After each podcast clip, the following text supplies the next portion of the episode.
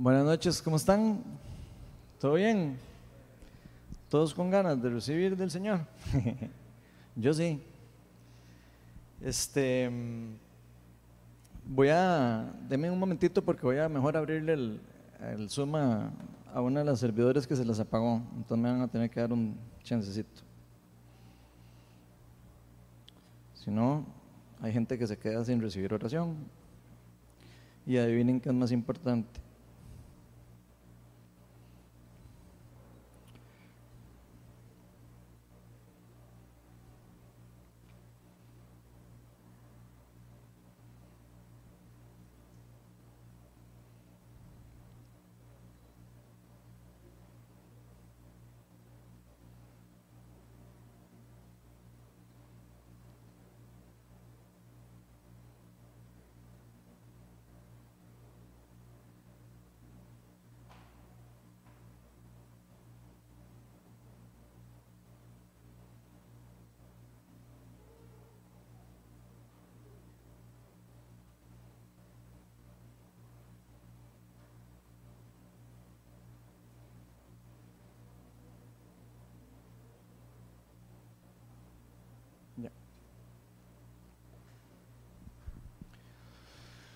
Bueno, otra vez.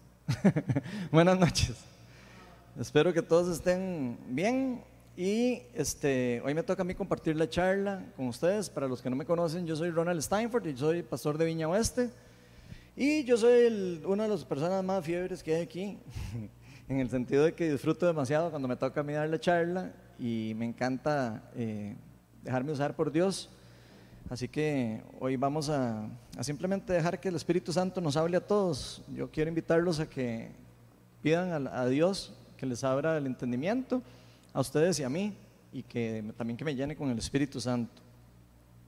Yo no sé si a alguno de ustedes les ha pasado, digamos que de repente van a ir para algún lugar. Imagínense que ustedes no se van para algún lado y de repente sienten como algo que les dice, cuidado, no haya o, al revés, vaya a tal lugar, No sé si a ustedes les ha pasado, pero bueno, a mí me ha pasado. Y este, de repente ese es como un sentimiento, ¿verdad? De que, de que uno siente que algo le está advirtiendo a uno que, que haga o que, o que no haga algo, ¿verdad? Ahora, esos sentimientos no siempre necesariamente tienen que ser que vengan de Dios, necesariamente. Podrían venir, por ejemplo, de la conciencia de nosotros, podrían venir de nuestro conocimiento, no sé, que uno sepa algo, ¿verdad? Entonces de repente puede venir por ahí una advertencia, podría venir como una consecuencia de temor que tengamos, no sé, si somos temerosos de algo y vemos algo, puede ser que nos asustemos y algo nos, nos prohíba o nos diga que, que no vayamos para algún lugar o algo así, ¿verdad? O incluso, aunque nosotros a veces no lo sepamos, podría también venir del reino de las tinieblas, ese mensaje. Por supuesto, también podría venir de Dios, el mensaje de que uno tenga cuidado de hacer algo o que vaya a algún lado. Lo importante es reconocer que hay varias fuentes de donde puede uno recibir alguna advertencia o, que le pueden eh, recibir alguna palabra de, de que uno tenga que hacer algo o no hacer algo, ¿verdad? Entonces, cualquiera de las primeras cuatro opciones que les di, las que no tienen que ver con Dios necesariamente, normalmente son las más comunes que ocurran cuando nosotros no estamos en una relación con Cristo, cuando no estamos en una relación con nuestro Creador. Ahora, no me vayan a malinterpretar, por supuesto. Dios puede hablarle a cualquiera, donde quiera y como quiera y como sea, ¿verdad? Dios puede hacer lo que Él quiera. Él es omnisciente, omnipotente, Él es todopoderoso y puede hacer lo que Él quiera en cualquier lugar. Pero que nosotros estemos atentos a escuchar esa voz de Dios o discernir incluso cuando viene esa voz de Dios o esa advertencia, viene de Dios es algo bastante diferente. Vieran que yo soy de los que creo y por lo menos quiero advertirles que es mi opinión lo que voy a decir para que se quiten el cassette por lo menos de la Biblia por un momento. Es mi opinión que cuando nosotros caminamos normalmente guiados por nuestro ego, o sea, cuando usted y yo caminamos así como que nos creemos demasiado arrechos en algo, ¿verdad? Normalmente estamos actuando dependiendo de nuestras habilidades. Incluso aunque usted y yo ya hayamos conocido a Dios, usted y yo podríamos estar caminando en un momento de ego, ¿verdad? Y probablemente cuando pasa eso, vamos a estar más fácil de poder recibir de las primeras cuatro fuentes que yo le mencioné hace un rato. Eso sí, cuando estamos caminando en ese ego, en esa, en esa creencia de que todo lo podemos hacer solos. Pero cuando nosotros caminamos en una actitud humilde, cuando entendemos que no todo el mundo se trata de nosotros, cuando andamos con una actitud que entendemos quiénes somos nosotros en comparación con Dios y en comparación con todas las personas que tenemos alrededor, normalmente entendemos que no todo se trata de nosotros, sino que todo se trata de Jesús, de Jesucristo. Y es en esas ocasiones cuando nosotros, es más probable que usted y yo podamos escuchar esa voz de Dios con una mayor facilidad. Al menos eso es lo que yo creo. Por eso el poder entender esto, poder entender, eh, digamos, el cómo dejarnos ser guiados por Dios, creo yo que es algo demasiado importante para la vida de nosotros como cristianos. Y por eso precisamente la charla de hoy la titulé Guiados por el Espíritu Santo. Pero antes de empezar hoy, vamos a invitar al Espíritu de Dios, al Espíritu de Jesucristo, al Espíritu Santo, para que nos guíe a lo largo de este mensaje y vamos a pedirle que abra nuestro entendimiento, que abra nuestro, incluso nuestra mente, para poder entender muchas de las cosas que Él nos va a hablar hoy. Señor, yo quiero darte las gracias por hoy. Invito tu presencia, Señor. Invitamos a la persona de tu Espíritu Santo para que simplemente estés aquí, Señor, y abra nuestro entendimiento y nos lleves más hacia Cristo, Señor, más hacia, hacia tu Hijo, quien es una fiel representación de, de cómo eres tú, Padre. Señor, te damos gracias por la vida, te damos gracias por todo lo que nos permites hacer, te damos gracias por tu palabra que la dejaste escrita y que nos da una completa certeza de lo que es tuyo, Señor, independientemente de todas las voces y todos los avisos y todas las cosas que podamos percibir del mundo, si hay algo que tú nos has dejado totalmente claro es tu palabra, totalmente inerrante, fuente de toda la verdad. Así que Espíritu Santo, te pedimos para que nos reveles más de ti, Señor, más de Jesucristo, más de todas las cosas que tú quieres que aprendamos hoy, Señor, y que nos enseñes a cómo podemos estar más sensibles a ser guiados por tu Espíritu Santo, Señor, a quien tú dejaste aquí en la tierra, para guiarnos, para llevarnos hacia ti, para alertarnos, para cuidarnos, para protegernos, para empoderarnos para seguir proclamando tu palabra y tu evangelio hasta el último lugar de este mundo, Señor. Todo eso te lo pedimos en el nombre de Jesús. Amén. Bueno, para los que traen Biblia, si alguno trae Biblia por ahí, voy a invitarlos a que la abran el libro de Hechos de los Apóstoles. Hoy vamos a estar en el capítulo 16 y hoy el pasaje es bien largo, así que vamos a leerlo y espero que no se me duerman leyéndolo voy a tratar de ponerle un poco más de dramatización a la lectura para que no se aburran. Pero es chivísima, van a ver. Dice así, Hechos 16 del 6 al 32. Esto es básicamente Pedro y Silas que estaban predicando el Evangelio. Voy a darles un poco un texto. Se fueron a predicar el Evangelio. Y aquí en el versículo 6 ya habían pasado por Timoteo y habían, ya iban un grupo de personas. Pero en el, versículo 6, que es el que vamos a empezar, dice lo siguiente. Atravesaron la región de Frigia y Galacia, ya que el Espíritu Santo les había impedido que predicaran la palabra en la provincia de Asia. Quiero que vayan poniendo atención a todas las palabras que vamos leyendo. Cuando llegaron cerca de Misia, intentaron pasar a Bitinia, pero el Espíritu de Jesús no se los permitió. Entonces, pasando de largo por Misia, bajaron a Troas. Durante la noche Pablo tuvo una visión en la que un hombre de Macedonia, puesto de pie, le rogaba, pasa a Macedonia y ayúdanos.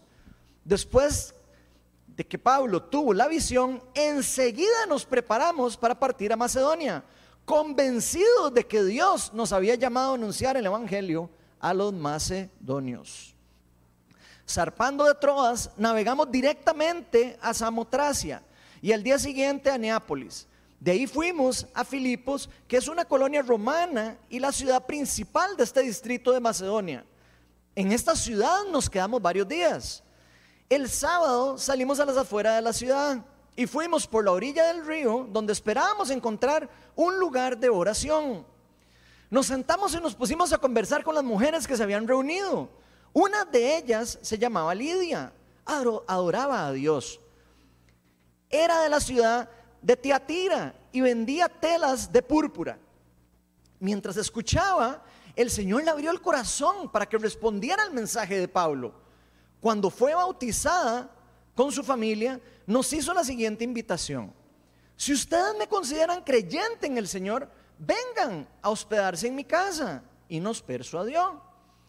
Una vez cuando íbamos al lugar de oración, nos salió al encuentro una joven esclava que tenía un espíritu de adivinación.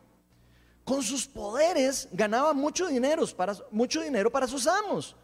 Nos seguía a Pablo y a nosotros gritando, estos hombres son siervos del Dios Altísimo y les, anuncian a ustedes el camino de salvación. Y así continuó durante muchos días. Por fin, Pablo se molestó tanto que se volvió y reprendió al espíritu. En el nombre de Jesucristo te ordeno que salgas de ella.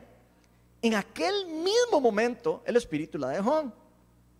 Cuando los amos de la joven se dieron cuenta de que se las había esfumado la esperanza de ganar dinero, echaron mano a Pablo y a Silas y los arrestaron a la, plaza ante las autoridades. Los presentaron ante los magistrados y dijeron, estos hombres son judíos y están alborotando nuestra ciudad, enseñando costumbres que los romanos se nos prohíbe admitir o practicar. Entonces la multitud se amotinó contra Pablo y Silas. Y los magistrados mandaron que les arrancaran la ropa y los azotaran. Después de darles muchos golpes, los echaron en la cárcel y ordenaron al carcelero que los custodiaba con la, que, los custodiara con la mayor seguridad.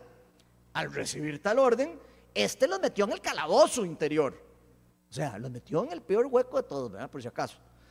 En el interior. Y les sujetó los pies en el cepo eso es terrible. Para si han visto las películas, son esas cosas donde mete las manos y los pies.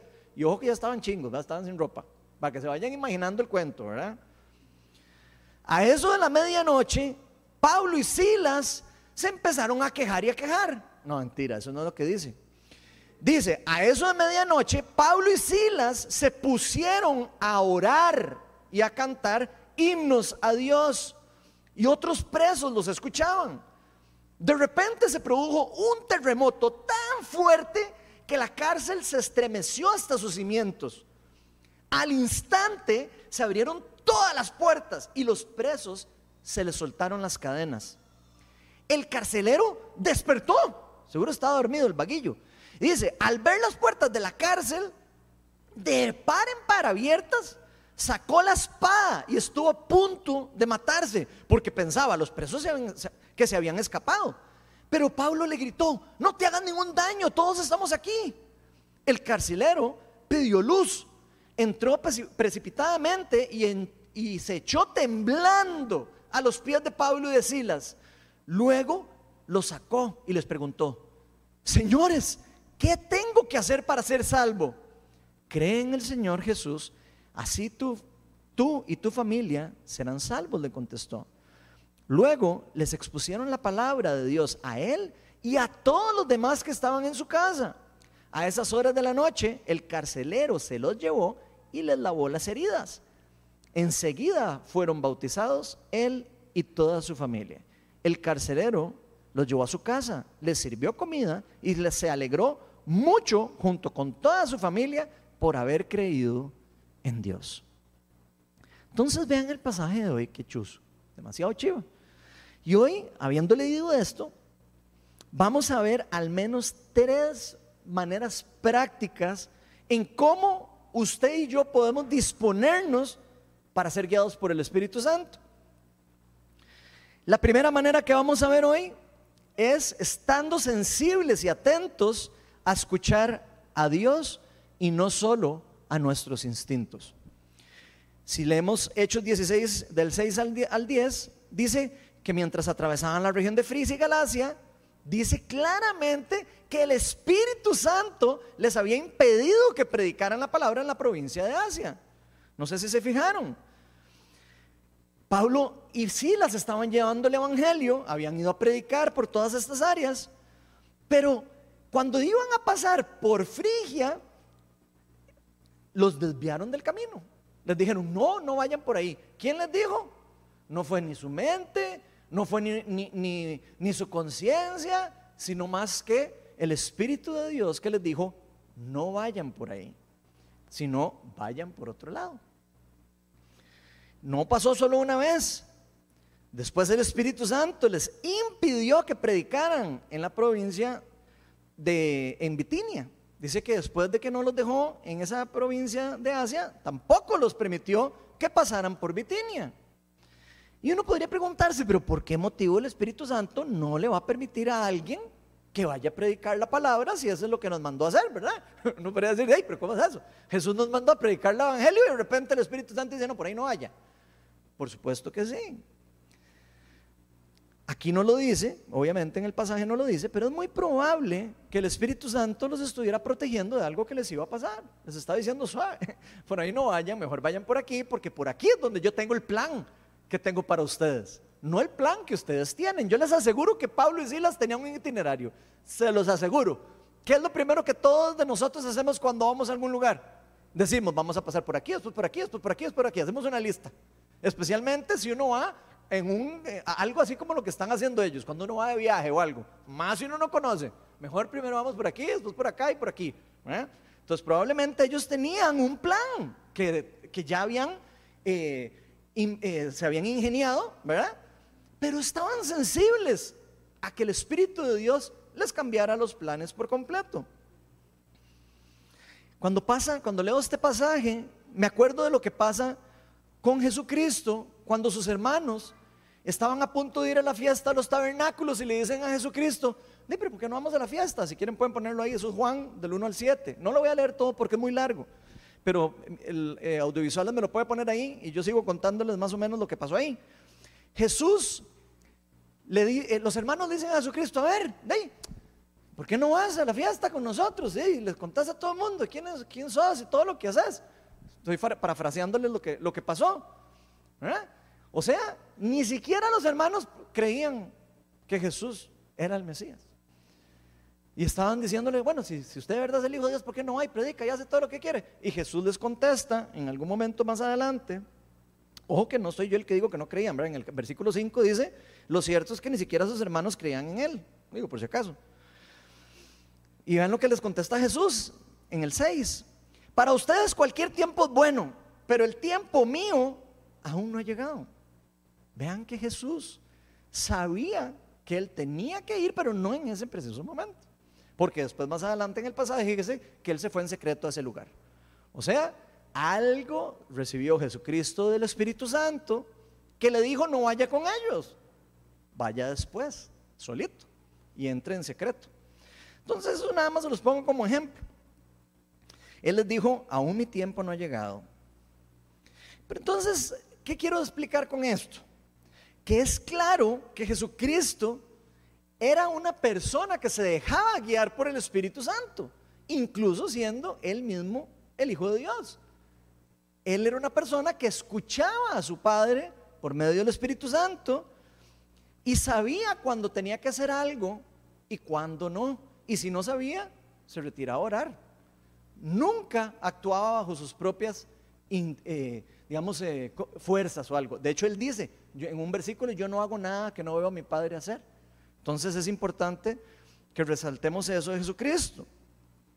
Jesús estaba siempre atento a lo que tenía que hacer, escuchando lo que el Padre estaba haciendo y reconociendo si era el momento o no era el momento. Nunca Jesucristo se dejó guiar por su ego, nunca ni que él era superpoderoso, ni que él era no sé qué. Y ojo que era, ¿verdad?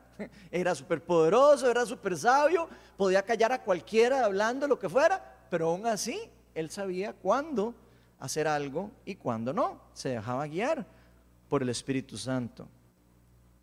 De hecho, la única forma de ser guiados por el Espíritu Santo es estando muy atentos de recibir instrucciones de parte de Él.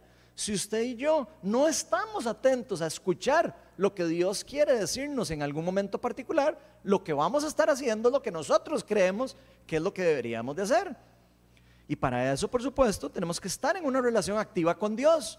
Si usted y yo no estamos en una relación activa con Dios, no vamos a poder reconocer la voz de Él y no vamos a poder dejar fluir en una forma genuina incluso los dones espirituales que Él ha depositado en nosotros por medio de su mismo Espíritu Santo y no vamos a poder callar nuestros deseos internos de lo que nosotros nos gusta hacer.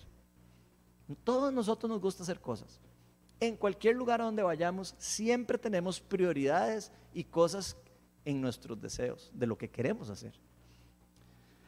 Vean lo que dice Gálatas 5, del 24 al 25. Dice, los que son de Cristo Jesús han crucificado la naturaleza pecaminosa con sus pasiones y deseos. Ojo, los que son de Cristo han crucificado en la cruz, en pocas palabras, sus deseos pecaminosos y sus deseos. Si el Espíritu nos da vida, andemos guiados por el Espíritu. Entonces aquí es donde todos debemos obviamente tener demasiado cuidado. Porque seguir nuestros propios deseos es demasiado fácil. O sea, seguir el plan que uno hace es facilísimo. cualquiera de nosotros puede planear y decir, bueno, vamos a hacer esto y vamos a hacer el otro. Y, es facilísimo. Incluso para predicar, para hacer iglesia, para hacer todo lo que ustedes se imaginen, es muy fácil seguir lo que uno se propone como una estructura o lo que uno se propone hacer con sus propios deseos. Dejarnos guiar por nuestros propios instintos o incluso dejarnos llevar por nuestra impulsividad es lo más sencillo para cada uno de nosotros. Pero para escuchar a Dios, de alguna manera la palabra nos está diciendo que hay que dejar morir algo, hay que como que callar esa, ese deseo interior de querer hacer algo que nosotros queremos hacer. Hay que dejar que nuestros deseos bajen y suban los deseos de Cristo. Prácticamente menguar nosotros y que Cristo sea exaltado en nosotros. Y por supuesto, para eso vamos a tener que estar listos para discernir también lo que es de Dios y lo que es de nosotros o lo que recibimos de otras fuentes que no necesariamente tiene que ser de nosotros. Vamos a tener que estar listos para dejar de lado nuestras prioridades e incluso lo que nos gustaría que ocurra en algún lugar. ¿Cierto o no? A todos nos encantaría ir a predicar el Evangelio y que nos den una medalla. Vemos evidentemente que no fue lo que le pasó a estos discípulos, ¿verdad? Estaban haciendo caso y les pasó algo totalmente contrario a lo que cualquiera hubiera, le hubiera encantado, eh, siendo obediente, ¿verdad? Que pasara. Entonces tenemos que estar dispuestos a escuchar cuál es el plan de Dios para ese momento particular en el que nosotros estamos. Y ojo con esto, porque en esto hay demasiada tela que cortar, como dicen. Nosotros nunca deberíamos de forzar a que ocurran cosas que nosotros queremos que ocurran. Podría ser muy fácil que nosotros forcemos a que ocurran cosas que nosotros queremos que ocurran en un momento particular. Por ejemplo, podríamos querer forzar o falsificar un don espiritual, por ejemplo. Y de hecho no podemos. De una vez para que sepa, nadie puede forzar a Dios a hacer algo. Nadie. Es imposible. Podemos falsificar a Dios haciendo algo, pero no podemos obligar a Dios a que se someta a lo que yo quiero hacer. No se puede. Es al revés. Nosotros nos tenemos que someter a Dios y a lo que Él quiere hacer. Porque si llegamos a caer nosotros, lamentablemente, en esto, de llegar a querer hacer lo que queremos hacer en un momento particular, probablemente lo que pase es que ocurra algo que no viene de Dios o que no es de Dios. No sé si me van siguiendo. ¿Por qué? Porque Dios hace lo que Él quiera, no lo que nosotros queramos. Y si usted y yo caminamos por ese lado, nos vamos a dar cuenta que podríamos terminar falsificando algo que no es de Dios. Y eso puede ser algo muy peligroso, no solo para nosotros, sino para las otras personas que están alrededor de nosotros. Y en algún lugar, eh, y en lugar, perdón, de ser parte del crecimiento del reino de Dios, vamos a ser parte de la destrucción del reino de Dios o de la falsificación de quién es Dios realmente para otras personas. Vamos a más bien a retroceder el avance del reino de Dios. Todo lo que nosotros hacemos para Dios siempre debe venir de un corazón humilde, de un corazón genuino, de un corazón que quiera exaltar a Cristo, no que quiera exaltar a la persona o que nos quiera exaltar a nosotros mismos. Todo lo que nosotros hacemos para Dios o lo que hagamos para Dios debe venir de ser guiados por el Espíritu de Dios o el Espíritu Santo. La segunda manera de que vamos a estar viendo hoy es estando atentos a cambiar nuestros planes. Pongan atención a esto porque eso es súper importante. Nosotros tenemos que estar atentos a cambiar nuestros planes. ¿Para qué? Para poder seguir los planes de Dios. Si usted y yo no estamos atentos a eso, vamos a seguir los planes de nosotros y no los de Dios. Vean lo que dice en Hechos 16:10. Dice, después de que Pablo tuvo la visión, ojo que se activaron dones espirituales. Él recibió palabra de Dios, pero después tuvo una visión, una palabra de conocimiento, si lo quisieran ver así, una palabra de ciencia, como le quieran decir. Están en 1 Corintios 14 y 12, los dones espirituales. Dice, una vez que Pablo tuvo la visión de esta persona en Macedonia, ¿verdad? Que estaba pidiendo ayuda, enseguida nos preparamos para partir hacia Macedonia convencidos de que Dios nos había llamado a anunciar el Evangelio a los macedonios. Entonces vean que esto es un muy buen ejemplo de cómo alguien puede estar dispuesto a cambiar completamente su agenda que tiene planeado hacer para seguir la agenda de Dios, para poder seguir la voluntad de Dios y ver los frutos del Espíritu Santo en alguna cosa alrededor de nosotros. En este ejemplo, por más que Pablo, por más que Silas, por más que todos los compañeros que estaban ahí, ya tenían ese plan o esa estructura, tuvieron que estar dispuestos a cambiar sus planes, a romper todo ese itinerario, si de verdad querían ver lo que Dios quería hacer a través de ellos en ese momento preciso. Pero fíjense que ellos no estaban atados a esa estructura.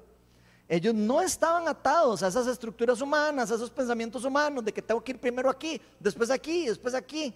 No, ellos estaban abiertos a decir, voy para acá. No, aquí Dios no quiere, entonces me lo brinco.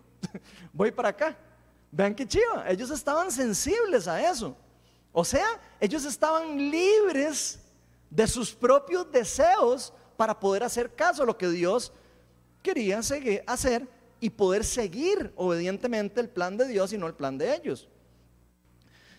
Yo recuerdo una vez que me pasó a mí algo parecido y les voy a contar, eso fue como cinco años, iba camino para mi oficina en el carro no iba caminando, iba en carro. iba en el carro para mi oficina. Algunas personas ya saben esta historia, pero no importa, es larga, pero no importa. Voy de camino en el carro para mi oficina y de repente tengo una sensación de que, así como lo que les estoy diciendo, de que de repente Dios, siento que viene de Dios, ¿verdad? Y empiezo a llorar. Y empiezo a sentir una tristeza en mi corazón. Empiezo, se empiezan a aguar los ojos y se me viene una visión de una amiga de nosotros y de su esposo. Una amiga de, nosotros, no, muy cercana, una persona que, digamos, conocía y todo, pero no era una persona así como eh, mi mejor amigo, ¿no? ¿Mm? Simplemente conocía, tan así que me da, digamos, entraría en la lista que uno le da vergüenza llamar, como para decir que uno recibió un mensaje o algo así, ¿verdad? Eh, para que más o menos se ubiquen. ¿Ok? Entonces voy en el carro y siento que Dios me dice, es importante que usted vaya a orar por ella hoy. Vean qué loco. Y yo, Ay, ay no. Yo ya camino para mi oficina, Para trabajar. Siete, ocho de la mañana. Y entonces le mando un mensaje a Melania y le digo, Mela, vieras que, Melania es mi esposa, por si acaso. Le mando un mensaje a Mela y le digo, Mela, este, viera que sentí que esta persona necesita ir a orar. Acabamos de estar con esa pareja unos días atrás, una semana y media o algo así.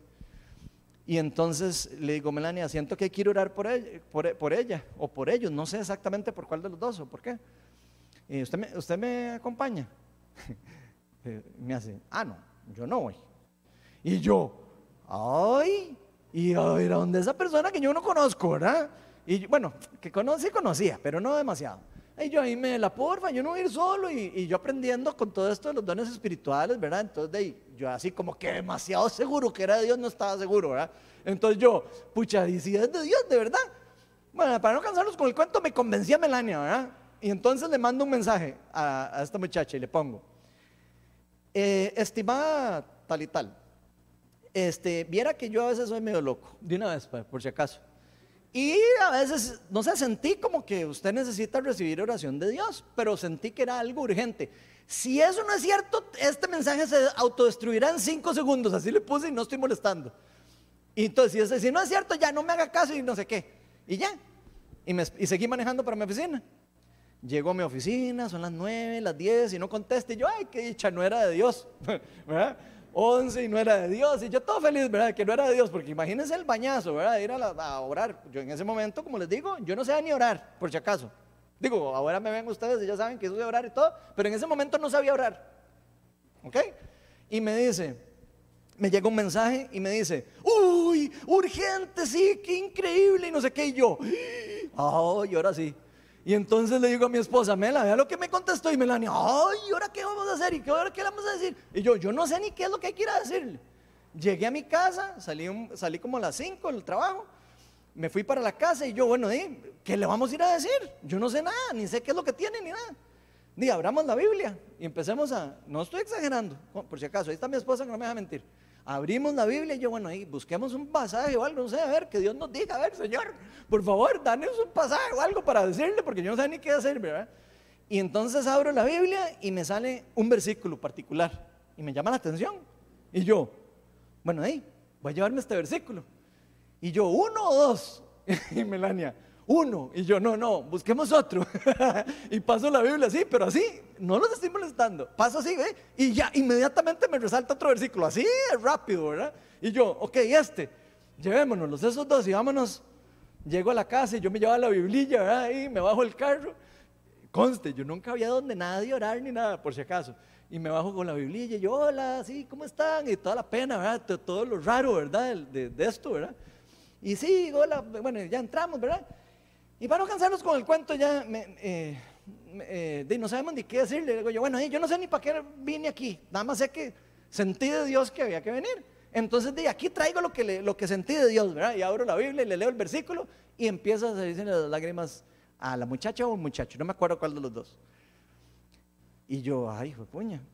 Y leo el otro versículo y empieza el otro, a, como así, como ponerse los ojos eh, llorosos. Y yo, y wow, qué lindo, ¿verdad? Y ya, y termina, y entonces les digo yo, bueno, eh, no sé qué es lo que yo vine a hacer aquí, bla, bla, bla, ¿verdad? Entonces empiezo a orar por ellos, digo, si el Señor me trajo aquí a orar, voy a orar por ustedes. Y oré, y al final, los dos me admitieron, o dijeron por lo menos, de que estuvieron con sentimientos de suicidio, imagínense. Los dos me dijeron, y es que yo hace poco tuve sentimientos de suicidio. Y yo quedé impactado de solo haber respondido a ese llamado pequeño de Dios para ir a donde esas personas y demostrarles el amor que Dios tenía para ellos. Y fue chivísima, ellos empezaron a ir a la iglesia y todo, y por lo menos ahí ya después se, no pasó nada malo, digamos. Entonces fue muy chiva ese ejemplo. Nada más quería contarles como historia para que vean qué lindo las cosas que hace Dios. Por eso es claro que seguir nuestros instintos Hubiera sido muy fácil, para mí muy fácil hubiera sido, ah, no tengo tiempo, yo voy por la oficina. Y ya, y me olvido de eso, y sigo recto.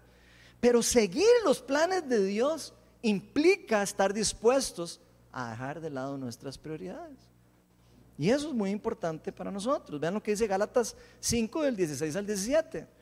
Dice, así que les digo, vivan por el Espíritu y no seguirán los deseos de la naturaleza pecaminosa, porque esta desea lo que es contrario al espíritu. Y el espíritu desea lo que es contrario a ella.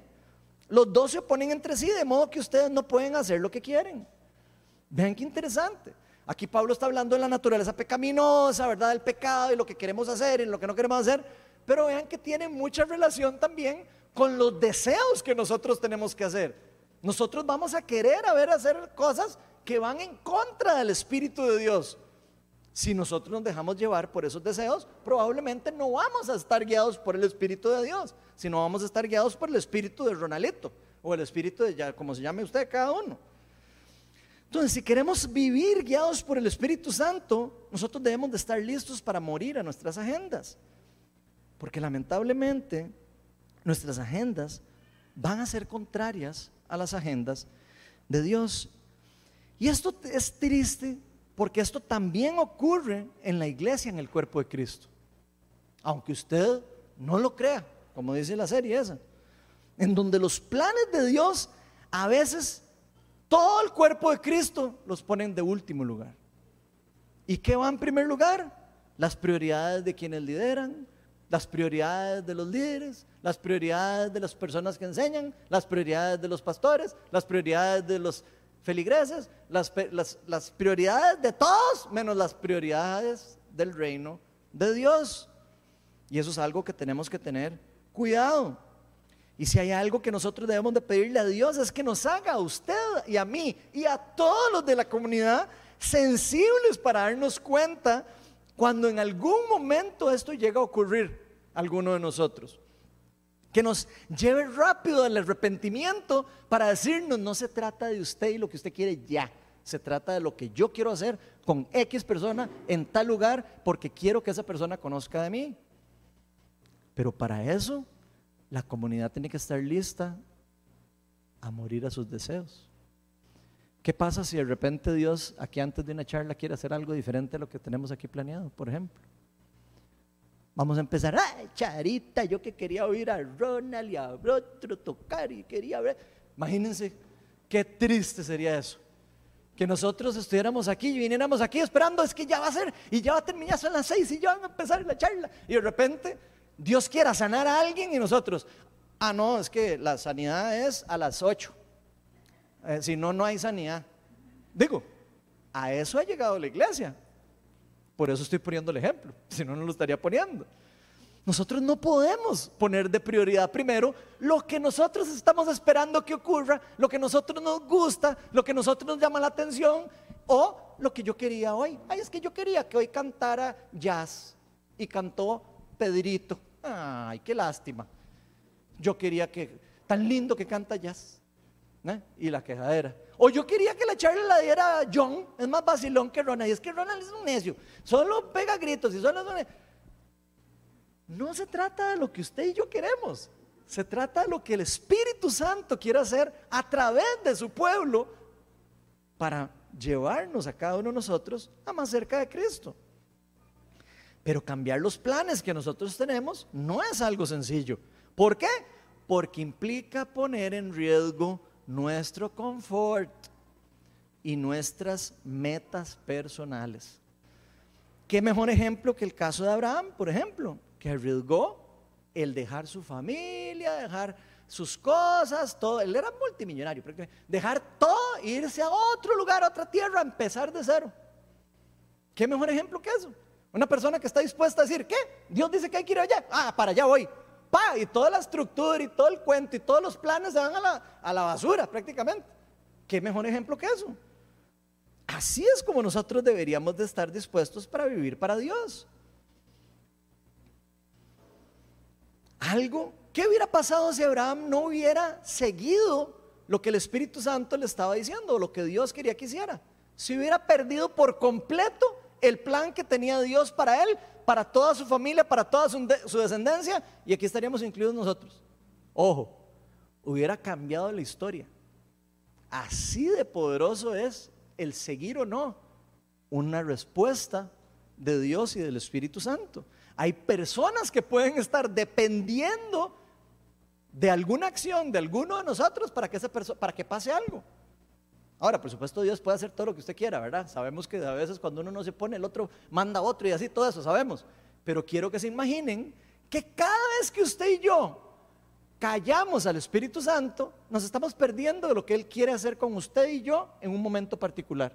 Y yo sé que más de uno aquí se dice, ay, Charita, es que a mí nunca me usa Dios para nada. A mí me gustaría que me use, que me haga no sé qué y que me llame aquí. ¿En serio? Y cuando le dice a usted que haga algo, usted lo hace. Ah, no, es que me da pereza porque voy para el trabajo. Wow. Increíble, ¿verdad? Pero es cierto. Es arriesgado seguir a Dios. Como decía John Wimber, fe se deletrea riesgo, él decía eso. Pero no saben quién es John Wimber, uno de los fundadores de la viña. Decía en inglés, faith se deletrea risk. O sea, no existe la fe verdadera que no lleve a un riesgo, que, no lleve a, un riesgo de que algo pase que uno no sabe. Por eso se llama fe. El creer que va a pasar algo que no sé qué va a pasar, pero creer que puede pasar. Hay que arriesgar para poder verlo. Difícilmente usted y yo vamos a poder ver todo lo que Dios tiene para usted y para mí si nosotros no estamos dispuestos a arriesgarnos siguiéndolo por fe a Él. Y eso es súper importante para nuestra vida. El seguir los planes de Dios algunas veces nos va a sacar de nuestra comodidad y nos va a llevar por un camino de incertidumbre. Eso póngale la firma. Camino de incertidumbre donde no todo se sabe, donde no sé qué es lo que va a pasar, donde no voy a estar tan cómodo como estaba, no necesariamente voy a, a saber en qué paso voy a llegar al otro lugar o lo que sea, y en donde vamos a depender únicamente de su provisión incluso o de lo que Él tenga planeado para nuestro futuro. Y la tercera y última manera que vamos a ver hoy es estando dispuestos a enfrentarnos a las consecuencias de la oposición del reino de Dios. ¿Para qué? Para finalmente ver la gloria de Dios activarse o verla. Y pongan atención, porque esto es súper importante. Si usted y yo no estamos dispuestos a enfrentarnos a la consecuencia de la oposición al reino de Dios, no vamos a poder ver probablemente la gloria de Dios manifestarse a través de lo que estamos haciendo o lo que vamos a hacer. Vean lo que dice Hechos 16 del 22 al 24. Entonces la multitud se, amotinó contra Pablo y Silas. ¿Cómo les fue a Pablo y a Silas? Siendo obedientes, escuchando, sabiendo que no sabían que ir por allí, que no se fueron por allá, y dijeron que no, para acá, y me fue para allá, y pa, cayeron en un lugar en donde vean lo que pasó. Se amotinó todo el mundo contra ellos y los magistrados los mandaron a arrancar la ropa y los azotaron, hasta azotados. Se fueron. Después de darles muchos golpes, y muchos son muchos, probablemente 39, como les hacían, ¿verdad? Casi hasta antes de matarlos, los echaron a la cárcel y les ordenaron al carcelero que los custodiara con la mayor seguridad, como si fueran los peores delincuentes del, mundo. Al recibir tal orden, este los metió en el calabozo interior, o sea, imagínense ahí el, lo peor de la cárcel, ¿verdad? En el interior, así. Y le sujetó los pies en el cepo.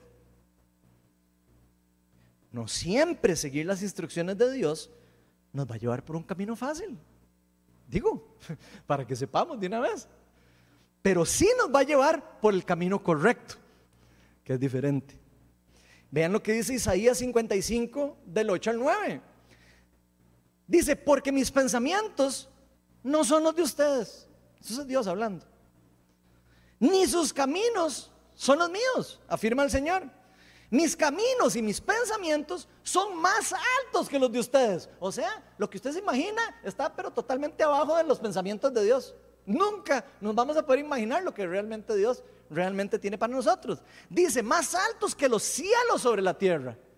Y aún así, usted y yo a veces jugamos de vivos, porque yo me meto en la lista y a veces creemos que nosotros podemos hacer lo que queramos, ¿verdad? Y que el camino que nosotros creemos es el correcto. A veces. Y donde eso no es cierto. Los únicos caminos correctos son los del Señor. Y necesitamos de la guía del Espíritu Santo para poder distinguir de lo que yo creo que es el buen camino y lo que es el buen camino.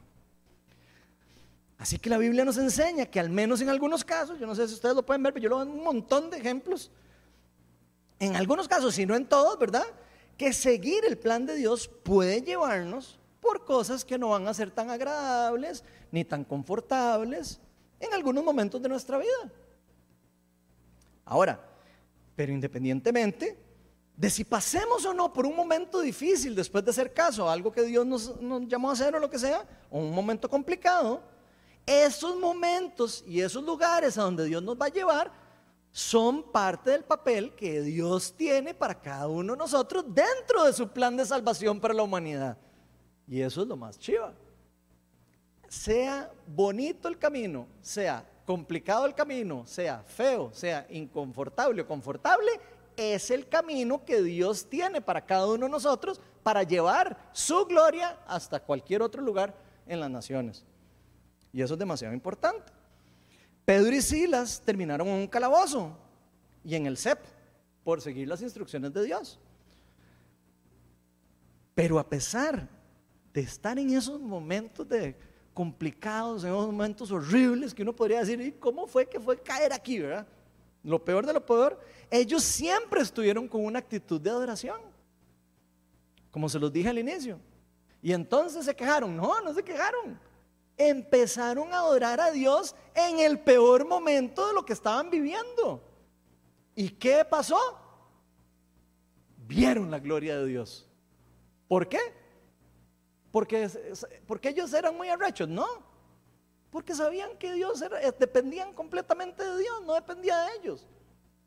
Sabían y tenían claro que al único que hay que adorar, al único que hay que orar, al único, al único que hay que hacer todo lo que Él diga, es Dios, es Jesucristo. No se quejaron, sino más bien empezaron a adorar a Dios. Y eso nos enseña que aunque el camino sea difícil, si usted y yo hacemos caso y seguimos la instrucción de Dios, finalmente vamos a poder ver la gloria de Él, incluso a través de algo que hace a través de nosotros. Y eso es demasiado chiva y es demasiado emocionante también. Hechos 16, del 25 al 34, termina diciendo, a eso medianoche Pablo y Silas se pusieron a orar y a cantar himnos de Dios y los otros presos los escucharon. De repente se produjo un terremoto tan fuerte que la cárcel se estremeció hasta los cimientos. Al instante se abrieron todas las puertas y los presos soltaron las cadenas. Vean todo lo que ocurre. Es algo maravilloso. En otros casos a Pedro, a Pedro, si no me equivoco, lo sacan de la cárcel un ángel en la noche. Ustedes podrían imaginar un ángel llega y lo saca a la cárcel y, sale caminando por la cárcel y nadie lo ve. Los que estaban ahí. Cosas así pasan cuando los hijos de Dios se someten al plan de Dios. Y no empiezan, ay, que me metieron a la cárcel por andar predicando. No, no. Simplemente, ay, me metieron a la cárcel, gloria a Dios. ¿Quién sabe qué va a hacer conmigo en la cárcel ahora? Esa debería ser la actitud. ¿A quién voy a poderle predicar ahora que estoy aquí en la cárcel? Claro, si estoy haciendo las cosas de Dios. No es que estoy diciendo que los vayan a meter a la cárcel haciendo cosas malas. Por si acaso.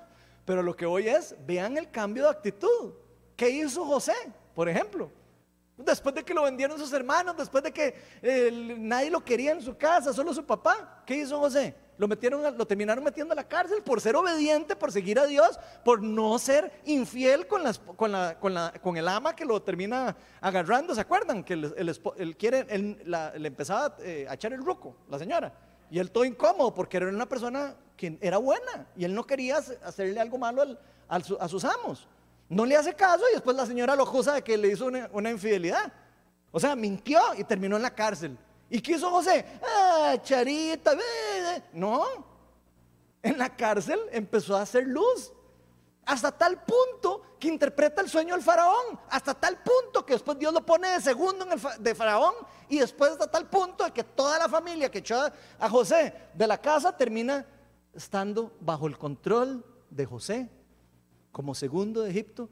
Y todo el pueblo de Israel se salva de la hambruna por José. Vean qué increíble.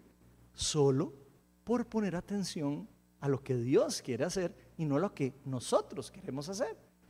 Cualquier otro se echa a morir en la cárcel. Un hijo de Dios no. Un hijo de Dios dice, hay algo, hay algo que Dios va a hacer. ¿Por qué? Porque yo estoy siguiendo a Dios. Y sé que estoy haciendo lo de seguir a Dios. Y eso es demasiado chuzo. ¿Qué termina pasando con Pablo y Silas? Le dicen, no vaya por aquí, no vaya por acá. Primero Lidia se termina convirtiendo y un montón de mujeres y un montón de personas, probablemente esas después convirtieron a otro montón de personas, ¿verdad? Piensen cómo se multiplica el reino, ¿verdad? Después, en Macedonia, probablemente la visión era para el carcelero, ¿verdad? Que se termina convirtiendo y toda su familia termina siendo bautizada. Imagínense después a este carcelero predicando de Jesucristo. ¿Cómo se termina multiplicando el reino de Dios? Así que luego de todo el cambio de planes que Dios tuvo para Pablo y Silas, ellos terminaron viendo el fruto de su obediencia. Que pasaron por ese momento complicado, oscuro, ¿sí? Pero terminaron alabando a Dios, terminaron viendo la gloria de Dios manifestándose en ellos. Después cuando a Pablo lo sacan de la cárcel se dan cuenta que él es romano. Qué torta. Y empiezan, ay, perdón, es que yo no sabía que era romano. Y el otro furioso, ¿verdad? Porque los romanos no podían hacerles eso sin un juicio. Pero aún así, él no metió en juicio a la persona, simplemente ya siguió su vida, siguió predicando la palabra.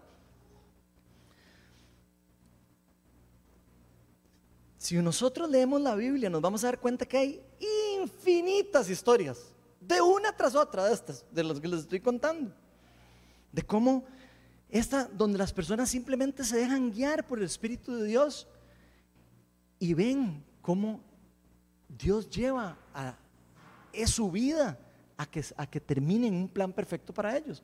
Y toda la mayoría de las personas a las que Dios hace, hace eso, que los llama, lo que sea, ninguna de ellas se creía que podía hacerlo. Ninguna. Pues, busquen ahí la lista. Yo creo que el único que así de verdad se sentía medio listo como para hacer eso era Pablo. Pero porque ya estaba entrenadito, nada más cambió de cosmovisión una vez que entregó su vida a Cristo. Pero todos los demás, Moisés no quería porque era tartamudo. Eh, todo el otro decía, pero ¿por qué a mí? Yo no, yo, no sé. Y, Jonás no quiso porque no, que yo no quiero y que yo soy muy joven. Que todos ponen excusas, fíjense. Y todos nosotros pasamos poniendo excusas tras excusa. Porque nos creemos indignos, porque creemos que no somos dignos del amor de Dios, porque creemos que no podemos llevar el amor de Dios, porque creemos que no estamos llamados a llevar el amor de Dios y porque creemos que tenemos que ser perfectos para poder cumplir el plan de Dios, donde eso no funciona así. Jesucristo es el que consumó todo para que usted y yo podamos hacer todo eso delante de Dios.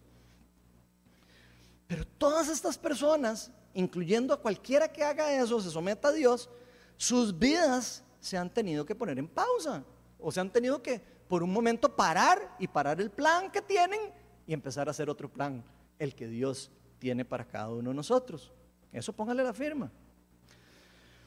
Pero solo así vamos a poder ver nosotros el verdadero motivo, el verdadero propósito de por qué Dios nos escogió a nosotros del montón y nos dijo, esta persona quiero que sea salva y quiero que sea parte del reino de Dios. Solo nosotros, escuchando el Espíritu Santo, vamos a saber cuál es el plan que tiene para cada uno de nosotros. Y sépanlo, Dios tiene un plan para cada uno de ustedes, para cada uno de nosotros, y me incluyo yo en la lista. Dios tiene un plan perfecto, un propósito perfecto para que usted y yo participemos dentro del plan de salvación de la humanidad. ¿Por qué? Porque a Dios le dio la gana. Así dice la palabra prácticamente.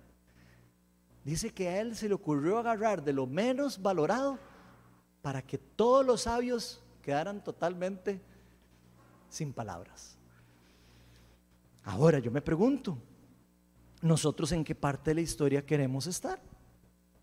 ¿En dónde quiere estar usted en la historia? En el propósito que Dios ya fijó para usted dentro del reino de Dios. Porque si nosotros, ya nosotros le hemos entregado la vida a Cristo, si nosotros ya le entregamos la vida a Cristo, eso quiere decir que Cristo ya nos escogió. Eso quiere decir que usted fue escogido por Dios no fue usted el que escogió a Dios, sino Dios lo escogió a usted para ser parte de su reino. Y nos escogió dentro de muchos para ser parte de su plan de salvación. Y si hay algo que podemos estar seguros de que Dios quiere hacer, por lo menos a, través de nosotros o por medio de nosotros, es que soltemos nuestras agendas. Es que soltemos esas agendas y empecemos a dejarnos ser guiados por el Espíritu Santo. Ahora, tal vez muchos de los que estamos aquí decimos, yo quiero ser guiado por el Espíritu Santo. Tal vez nos preguntamos qué hacemos. Yo quiero. Yo, yo quiero ser como ese Pablo y como ese Silas, y quiero ser como Moisés, y quiero ser como el otro. Yo quiero ser como esas personas de la Biblia, como el resto de los discípulos. Decimos, yo quiero experimentar esto que podemos leer en la Biblia, esas historias maravillosas donde decimos, parece un cuento de hadas. Y claro, nos parece cuento de hadas porque nunca queremos participar de eso. Usted quiere vivir eso, usted quiere experimentar eso, empiece a escuchar al Espíritu de Dios. Empiece a dejarse usar por el Espíritu Santo. Empiece a morir a sus deseos y a pensar solo en usted, usted y usted, o en mi caso yo, yo y yo, ¿verdad? Y empecemos a pensar en qué es lo que Dios quiere hacer a través de nosotros, a través de los dones que nos ha dado a cada uno. Todos, absolutamente cada uno de nosotros tenemos diferentes habilidades, diferentes dones. Y Dios usa esos diferentes dones para diferentes cosas. Tal vez queremos experimentar lo que leemos en la Biblia, pero no sabemos ni cómo empezar. El primer paso que nosotros podemos hacer, después de haberle entregado la vida a Cristo, por supuesto, ese es el estar abierto al cambio de planes. Eso es lo primero. Estar dispuestos a, a que nos cambien los planes. Estar dispuestos a escuchar lo que Él quiere hacer y no lo que nosotros tenemos planeado hacer. Tal vez pensamos que Dios solo va a usar a personas perfectas, como le decía hace un rato. Pero si nos fijamos, todas esas otras personas que salen en la Biblia eran iguales de imperfectas o peores que nosotros. Incluso Pablo era un asesino. El mismo que les dije que ya estaba preparado. El único que parecía ya estaba preparado había matado cristianos. Imagínense. Y tal vez usted y yo nos preguntamos, pero ¿cómo me va a usar a mí? A un ingeniero estructural que no sé nada de Dios. Y ya ven, Dios agarra a personas y las cambia y las transforma. Y las enseña, las prepara para el plan que tiene para cada uno. Y créanme que eso no lo hace solo conmigo, lo hace con usted y lo hace con el que quiera. el único requisito es estar dispuestos. Es decir, yo quiero participar de eso. Yo quiero dejar mi agenda y quiero empezar a conocer la agenda que tiene Dios para nosotros. Dios nos usa por gracia, no por perfección. Si fuera por, por, perfección, solo hubiera usado a Jesús. para nada. Todos los demás, ninguno hubiera clasificado. El que quiere, simplemente tiene que dejarse usar y ser humilde para eso. Dios quiere lo mejor para nosotros y lo mejor para cualquiera de nosotros siempre va a ser que seamos guiados por el Espíritu Santo. Vamos a ponernos todos de pie.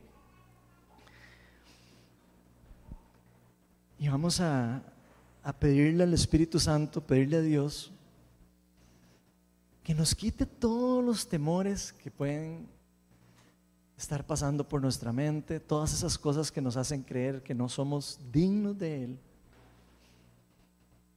Y vamos a pedirle que, que no nos dé miedo a escuchar su agenda. Oh Espíritu Santo, ven. Señor, si hay algo fácil para nosotros es hacer un plan. Señor, pero hoy queremos, Señor, invitarte a que nos enseñes a ser libres de toda, incluso religiosidad, libres del control. Permítenos ser libres de querer controlar lo que no se puede controlar. Ven, Espíritu de Dios, llena este lugar.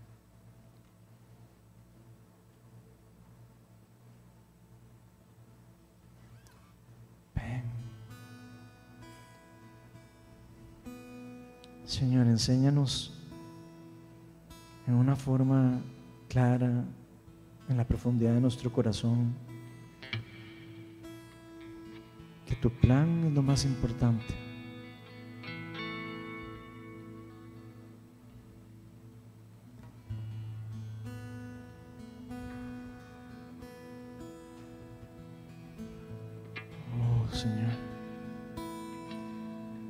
¿Cuántas veces nos habla, Señor? ¿Cuántas veces escuchamos tu voz y la callamos? Y decimos no tengo tiempo. Y decimos no puedo. Y decimos voy para el trabajo. Y decimos a mí me gusta más ir aquí. Me gusta más ir por allá.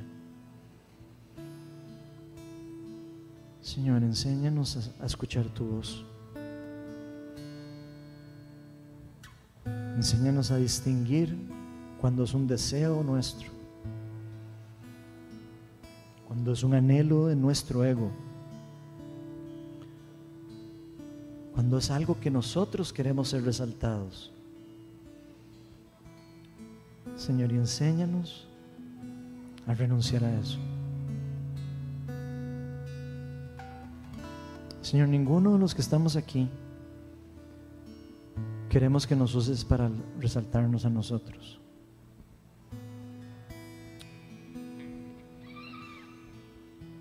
Señor, te pedimos para que cada vez que escojas a alguien en este lugar para hacer algo, ya sea para adorar,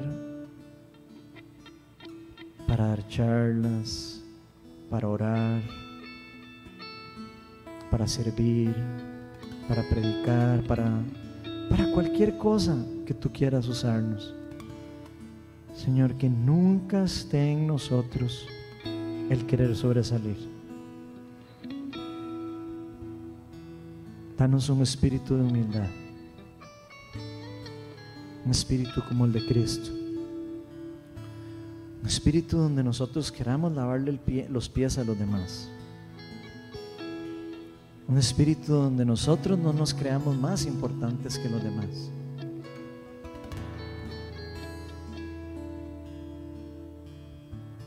Señor, incluso aunque nos uses con dones espirituales en forma poderosa, yo te pido que nunca se nos suba el ego a nosotros. A ninguno. Señor, y si hay alguna persona aquí que en algún momento nos hayamos querido exaltar o hayamos querido pasar por encima o hayamos querido sobresalir para que nos vean, para que la gente diga que qué galletas, nosotros, lo que sea, te pedimos perdón. Nosotros lo que queremos es servirte. Si hay alguien que queremos que resalte, es tu Hijo Jesucristo. Enséñanos, para ser guiados por el Espíritu Santo y no por nuestros propios deseos. El mismo Jesucristo cuando repartió y multiplicó los panes, la gente empezó a gritar, Mesías, Mesías, y lo querían hacer rey. Lo querían poner encima de todos, querían pasarle por encima a los romanos, querían hacer de todo, querían seguir sus propios deseos, querían usar a Jesucristo para cumplir sus deseos. ¿Y qué hizo Jesús? Se fue del lugar. Se fue. Y se fue porque lo querían poner de rey. Y él mismo sabía que el rey, el tipo de reinado que él traía, no era el tipo de reinado que la gente se imaginaba. Y yo quiero que usted y yo meditemos hoy en esto. Todo lo que Dios nos vaya a usar a nosotros no es para lo que nosotros podemos a veces creer que es para llamar la atención de otros. No es para que yo esté por aquí y salga en la cámara y salga aquí y salga allá y yo sea el famoso y yo sea el otro. No es para eso.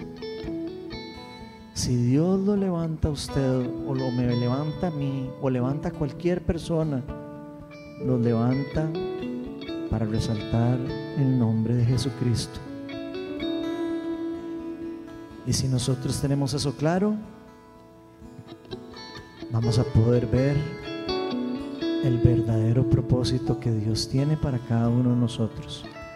Vamos a poder ser guiados por el Espíritu Santo.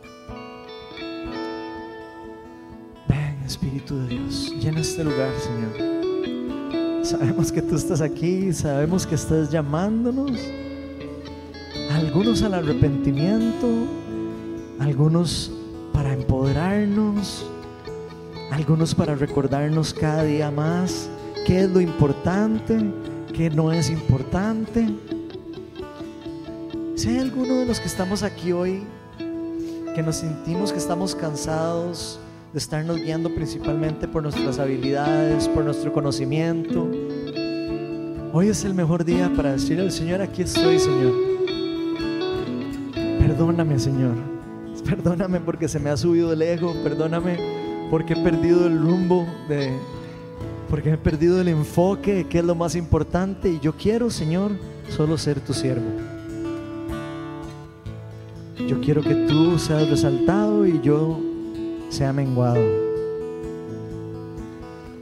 Y hoy es el mejor día para que si usted o a mí nos haya pasado, supamos decir, aquí estoy, Señor, perdóname. Quiero volver a empezar. Quiero empezar a hacerlo bien.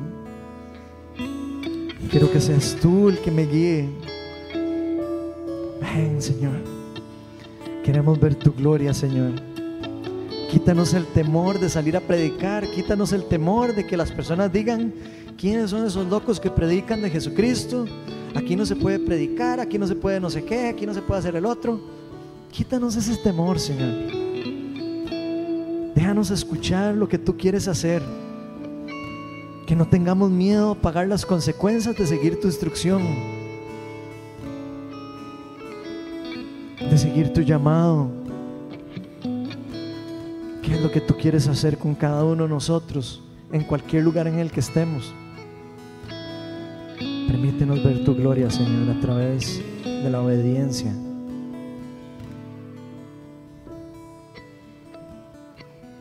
Si hay alguien aquí que se siente indigno o indigna,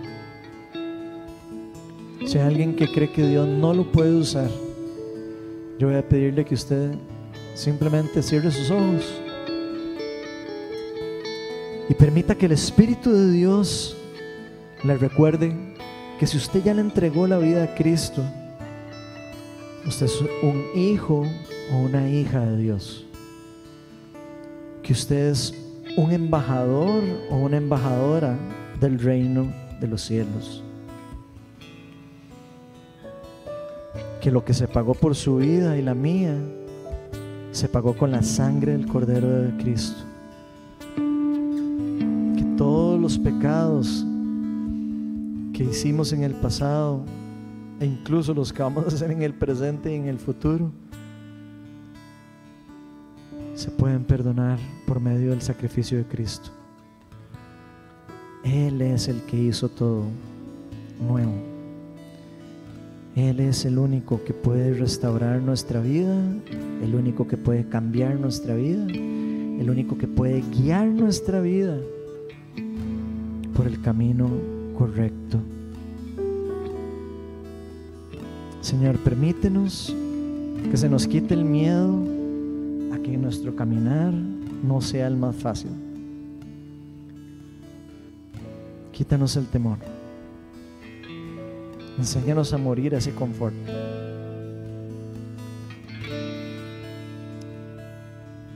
Enséñanos a seguirte por convicción, no por obligación, no por lo que diga un pastor, no por lo que diga un profeta, lo que diga X persona, lo que diga el otro, no. Permítenos seguirte porque escuchamos a tu Espíritu Santo decirnos, ven, sígueme. Nadie que no cargue mi cruz podrá ser mi discípulo. El que quiera agua que da vida, que venga a mí, dice Jesucristo.